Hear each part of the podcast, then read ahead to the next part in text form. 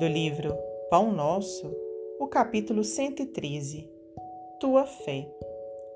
E ele lhe disse: Tem bom ânimo, filha, a tua fé te salvou. Vai em paz. Lucas 8:48.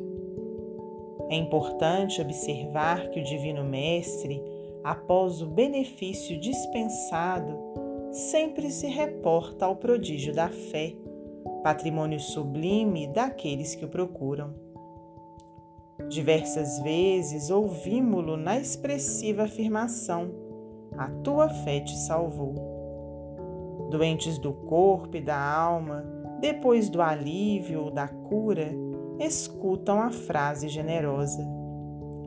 É que a vontade e a confiança do homem são poderosos fatores no desenvolvimento e iluminação da vida.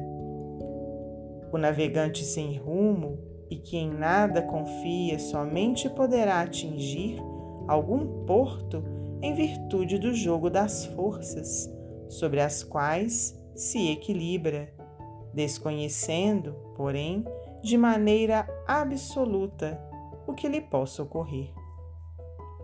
O enfermo, descrente da ação de todos os remédios, é o primeiro a trabalhar contra a própria segurança. O homem que se mostra desalentado em todas as coisas não deverá aguardar a cooperação útil de coisa alguma. As almas vazias, debalde, reclamam o quinhão de felicidade que o mundo lhes deve. As negações em que perambulam transformam-nas perante a vida em zonas de amortecimento quais isoladores em eletricidade. Passa corrente vitalizante, mas permanecem insensíveis. Nos empreendimentos e necessidades de teu caminho, não te isoles nas posições negativas. Jesus pode tudo. Teus amigos verdadeiros farão o possível por ti.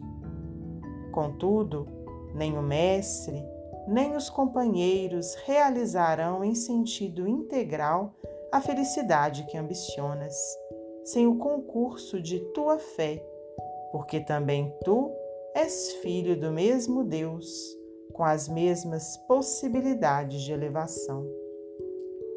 Emmanuel, psicografia de Francisco Cândido Xavier.